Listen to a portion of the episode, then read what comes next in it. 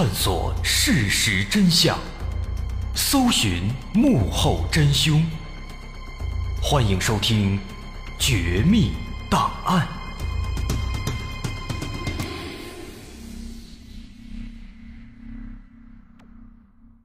还原事实，探索真相。欢迎收听今天的《绝密档案》，我是大碗。一九六一年。四月十二号，世界上第一艘载人宇宙飞船“东方一号”在苏联发射升空。苏联的莫斯科电台同时广播了一则消息：尤里·加加林少校驾驶的飞船在离地球一百六十九和三百一十四千米之间的高度上绕地球运行。飞船的轨道与赤道夹角。是六十四点九五度。飞船会飞经世界上大多数有人居住的地区上空，这是人类第一次绕地球飞行，具有划时代的意义，同时也需要极大的勇气，因为在这之前，一九六零年五月，东方号。圆形卫星的减速火箭发生点火错误，使卫星在太空烧毁。十二月，第二艘飞船的载人密封舱进入了错误的轨道，导致在大气层中燃烧。装在密封舱里的两条狗被烧成了灰烬。幸运的是，加加林参与的这次载人却十分成功。中间只是发生了短暂的通讯不畅，在飞船返回时短时间的旋转等等一些小的问题，由此加加林成为了人类史上的太空第一人，被授予苏联英雄的称号。七年之后，一九六八年三月二十七号，加加林。与他的飞行教练员谢辽金驾驶一架米格一五飞机执行例行训练。当天上午十点十九分，飞机升空。到了十点三十分，加加林向飞行指挥所报告，请求取三百二十度航向返回。自此之后，无线电通信突然中断。在之后不久。人们发现飞机坠毁了，人类史上第一个宇航员不幸的和他的飞机就坠毁在了弗拉基米尔州的田野上。但是奇怪的是，人们在飞机坠毁之后，只找到了谢辽金四散的尸体，他的头滚落在地上，内脏和肠子都被挂到了树上，可是唯独。不见加加林的尸体。后来，针对这起事故公布的档案显示，最有可能杀死加加林的是飞行期间出现在天空中的一个气象气球。当时，加加林和谢辽金为了紧急避让这个气象气球，操纵飞机做出了十分猛烈的飞行动作，从而导致了飞机失控。并且最终坠毁。可是这种说法并不能够让人们信服。在加加林出事后，政府也立即成立了专门的调查委员会，大约有二百名专家都参与其中，并先后提交了数十卷的报告。然而，这些资料多年来一直被束之高阁，没有人知道其中到底。揭示了什么？在这儿，我们不难发现，既然被认定是一起躲避气球而发生的意外，那为什么还要动用如此大的人力来调查呢？很多人都在疑问：一个驾驶宇宙飞船遨游太空的英雄，居然死于一次普通的飞行训练。这确实是许多人，尤其是加加林的崇拜者所无法接受的。于是，一时间有关这位航天英雄死因的猜测层出不穷，谣言四起。有人猜测，加加林是遭到了勃列日涅夫的嫉妒，所以命令克格勃一手策划了这起空难。因为在某些人眼里，当时苏联的一些名人只要是非正常死亡，都是拜克格勃所赐，克格勃俨然就成为了苏联的东厂。还有人认为是飞行教官谢辽金在飞机上突发心脏病，导致飞机失控，最终坠毁。但是这些说法几乎都是漏洞百出。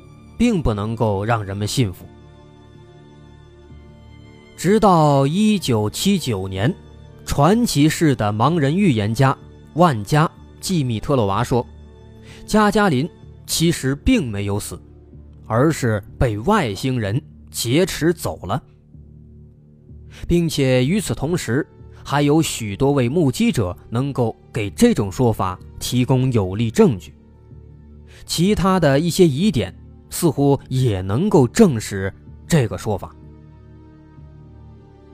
季米特洛娃的这番话语出惊人，身为能够和埃德加·凯西平起平坐的预言家，季米特洛娃的说法受到了人们的重视，也由此成为了人们揭开苏联飞碟事件内幕热潮的开端。其实早在一九六八年之前，在四十年代，苏联就发生过一系列的著名的飞碟事件。但由于当时正处于二战时期，飞碟事件都被苏联军方认为是西方敌对势力派来的飞机，于是空军司令日加列夫就会下令击落这些胆大包天、侵入领空的家伙。那么，下面咱们就来看看发生在号称苏联五十一区的这一系列的著名飞碟事件，以及从它牵扯出来的一处苏联的秘密基地——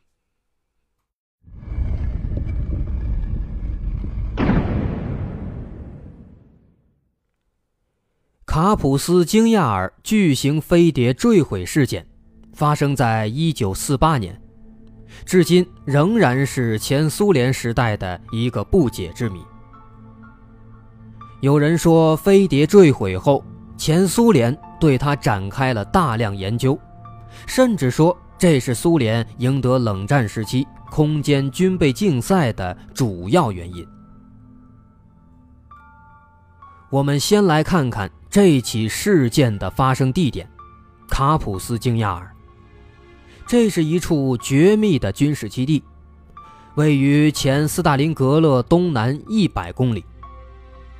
它是当年斯大林亲自下令成立的，是前苏联建成最早也是规模最大的军事设施，在冷战期间始终发挥着重要作用。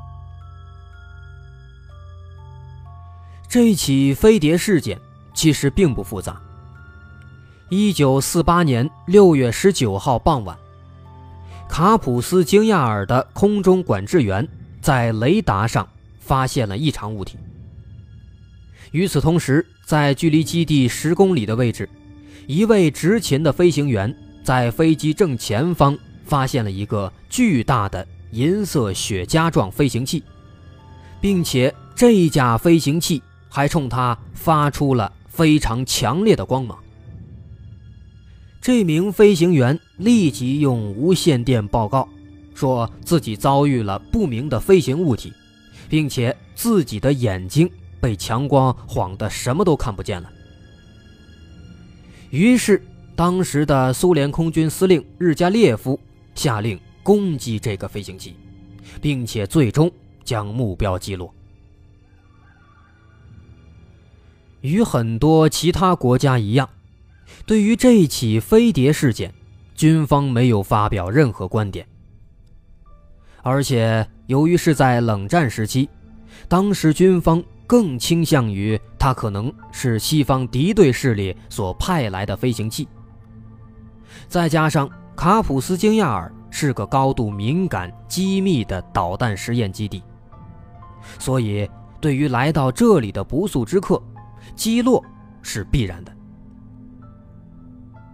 事后在证实了这架飞行器确实是一架太空不明飞行器之后，苏联军方就把它秘密的运往卡普斯京亚尔地下的日库尔秘密基地。于是，俄罗斯的绝密飞碟计划启动了。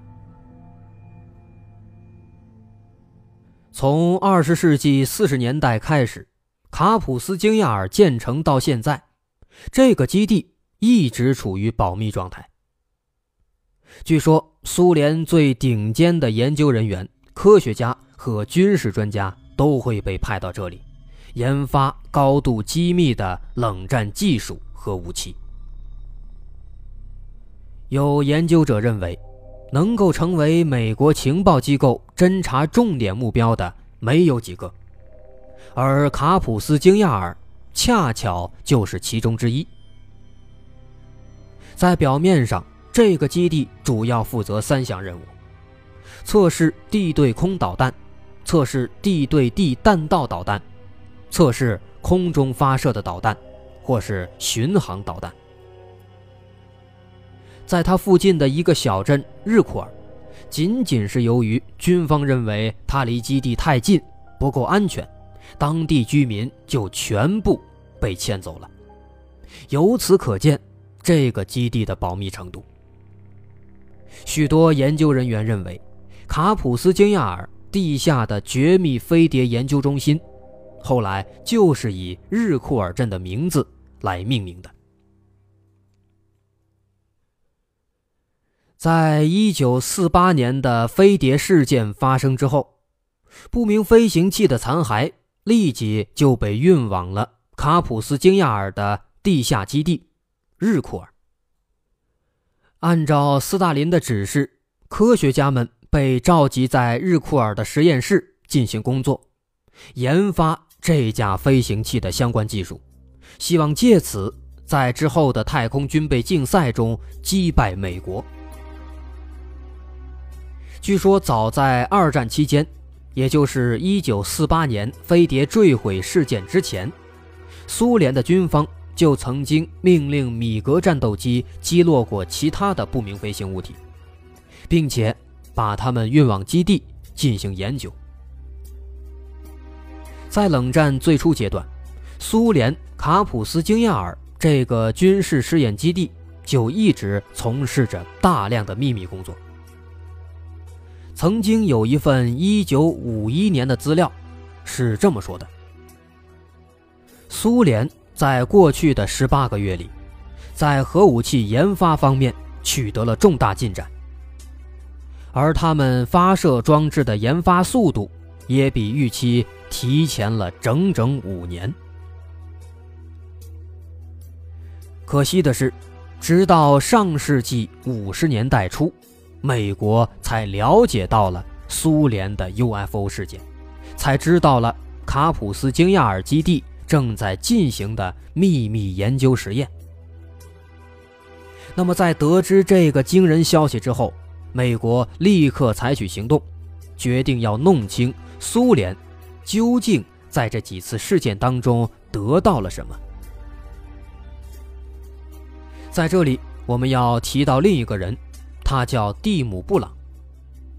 这个蒂姆·布朗不是那个踢球的蒂姆·布朗，他是一位资深的全球安全分析家，他的特长就是为私人及政府机构解读绝密的卫星照片和间谍照片。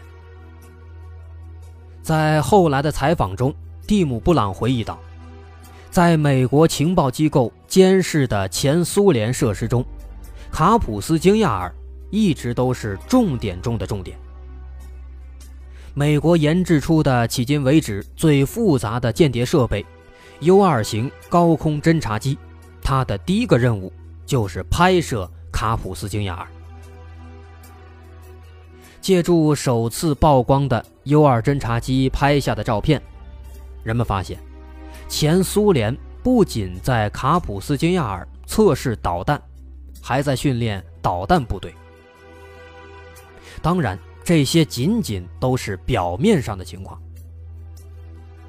根据美国陆军、海军和美国中央情报局于1960年12月1号联合发布的简要汇报，卡普斯京亚尔是一个占地3万6千平方公里的综合军事测试基地，基地中至少拥有四个弹道导弹发射平台、十四个发射台、一个精确雷达追踪设备。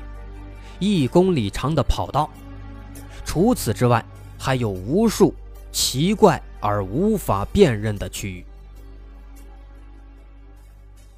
显然，当年 U 二型侦察机远没有发现这里的全部秘密。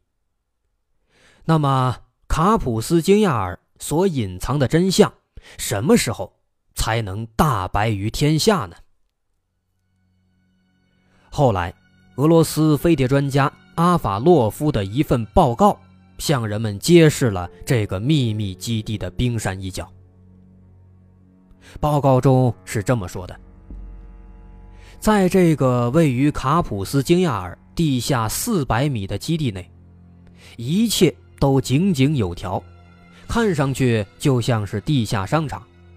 只不过在商场的一个个柜台里，外星技术。不断的被分析复原，在这里，他们对外星人尸体进行解剖，他们仿制外星设备，巨大的地下停机坪停着毁坏程度不同的各种飞行器，而俄军方要试着复制这些设备。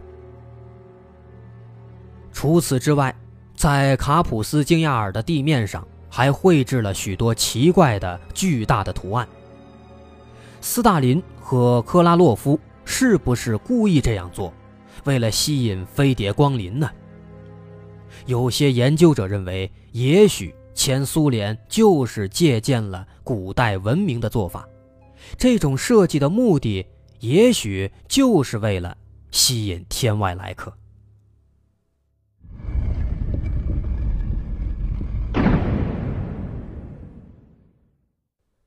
在一九五七年十月四号，苏联率先发射了第一颗人造卫星，美国失败了。四年后，苏联又将加加林送入了太空，这是人类宇航员首次环绕地球飞行。于是，美国又一次失败了。接连两次的胜利。使苏联在激烈的太空军备竞赛中遥遥领先。俄罗斯主管飞碟事务的总负责人阿古古说：“飞碟坠毁的地方至今仍然有放射性物质。一系列的飞碟事件为卡普斯京亚尔带来了一个潘多拉盒子，在使苏联的相关技术飞速提升的同时，也导致了后来。”发生在俄罗斯领空上的，被人们称之为战争的事件，在苏联米格战斗机与飞碟在卡普斯金亚尔上空遭遇的诸多事件中，最引人注目的，就要数苏联空军试飞员波波维奇的亲身经历。他曾经亲眼目睹过苏联空军与飞碟之间的战斗。一九八零年二月，在执行一次绝密的军事飞行任务时，波波维奇在俄罗斯领空看到了好几个不明飞行物。事后，他回忆道：“当时空中出现了三个亮得吓人的火球，排成三角队形。波波维奇眼睁睁地看着他们从自己的飞机前飞过，之后。”其他苏联的飞机就开始向这三个不明的物体猛烈射击。不过很快，这三个光球就消失在了人们的视野当中。除此之外，另一位米格战斗机的试飞员米哈伊洛维奇上校也讲述过自己的亲身经历。一九六七年八月七号晚上六点三十分，地面飞行指挥塔接到米哈伊洛维奇上校的报告，说他的米格战斗机马上就要在空中被飞碟劫持了。当时。他正在空中完成左转动作，突然发现正上方出现了一个巨大光球，并且这个物体在慢慢变亮。米哈伊洛维奇上校见状就立即操纵飞机迅速避开。不过在飞行过程中，机翼却不幸被那个物体发射的光线扫中，随即飞机开始抖动。然后左右摇摆。不过，凭借丰富的飞行经验，米哈伊洛维奇上校最终还是把飞机安全地开回了基地。事后，他的机械师米哈伊尔告诉他，整整一个星期，被击中的飞机左翼一直在闪着奇怪的白光。半个多世纪以来。平民和军方接连宣称自己发现了飞碟，大量的相关传闻被政府觉察之后，赫格勃这才开始进行大量的调查。与此同时，安全机构也在草拟一份有关苏联境内飞碟活动的正式报告，被称为“克格勃蓝色档案”。这份报告历经了二十年的撰写和研究。囊括了六十年代中期到八十年代中期这二十年间的各项资料，可以说是第一份最详细的飞碟研究资料。可是至今，它一直被秘密的保管封存着。九十年代，随着苏联解体，一些机密的苏联军方文字以及录像资料也渐渐地浮出水面。人们这才了解到，上世纪五六十年代，苏联军方在火箭发射和导弹试射时也曾经历过接连的失败。卡普斯京亚尔基地也曾发生过多起重大的灾难性事故。不过，这些仅仅只是普通事故，还是飞碟的报复性袭击，我们不得而知。据说。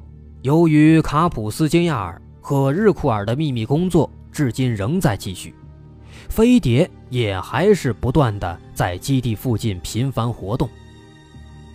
一位研究人员说：“凡是坠毁飞碟的残骸，就要被运往卡普斯金亚尔进行研究。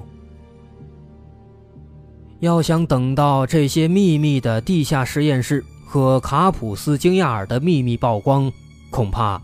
不可能是一时半会儿的事情，而今天我们杂七杂八的说了这么多，也只是刚刚开始触及这个基地的秘密。